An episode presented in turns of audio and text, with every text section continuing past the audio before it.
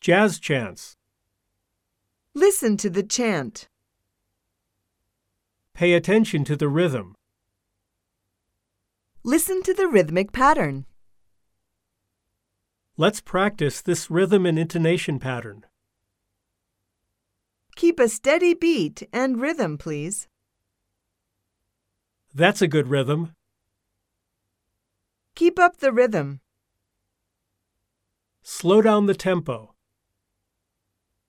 Now, let's try it at normal speed.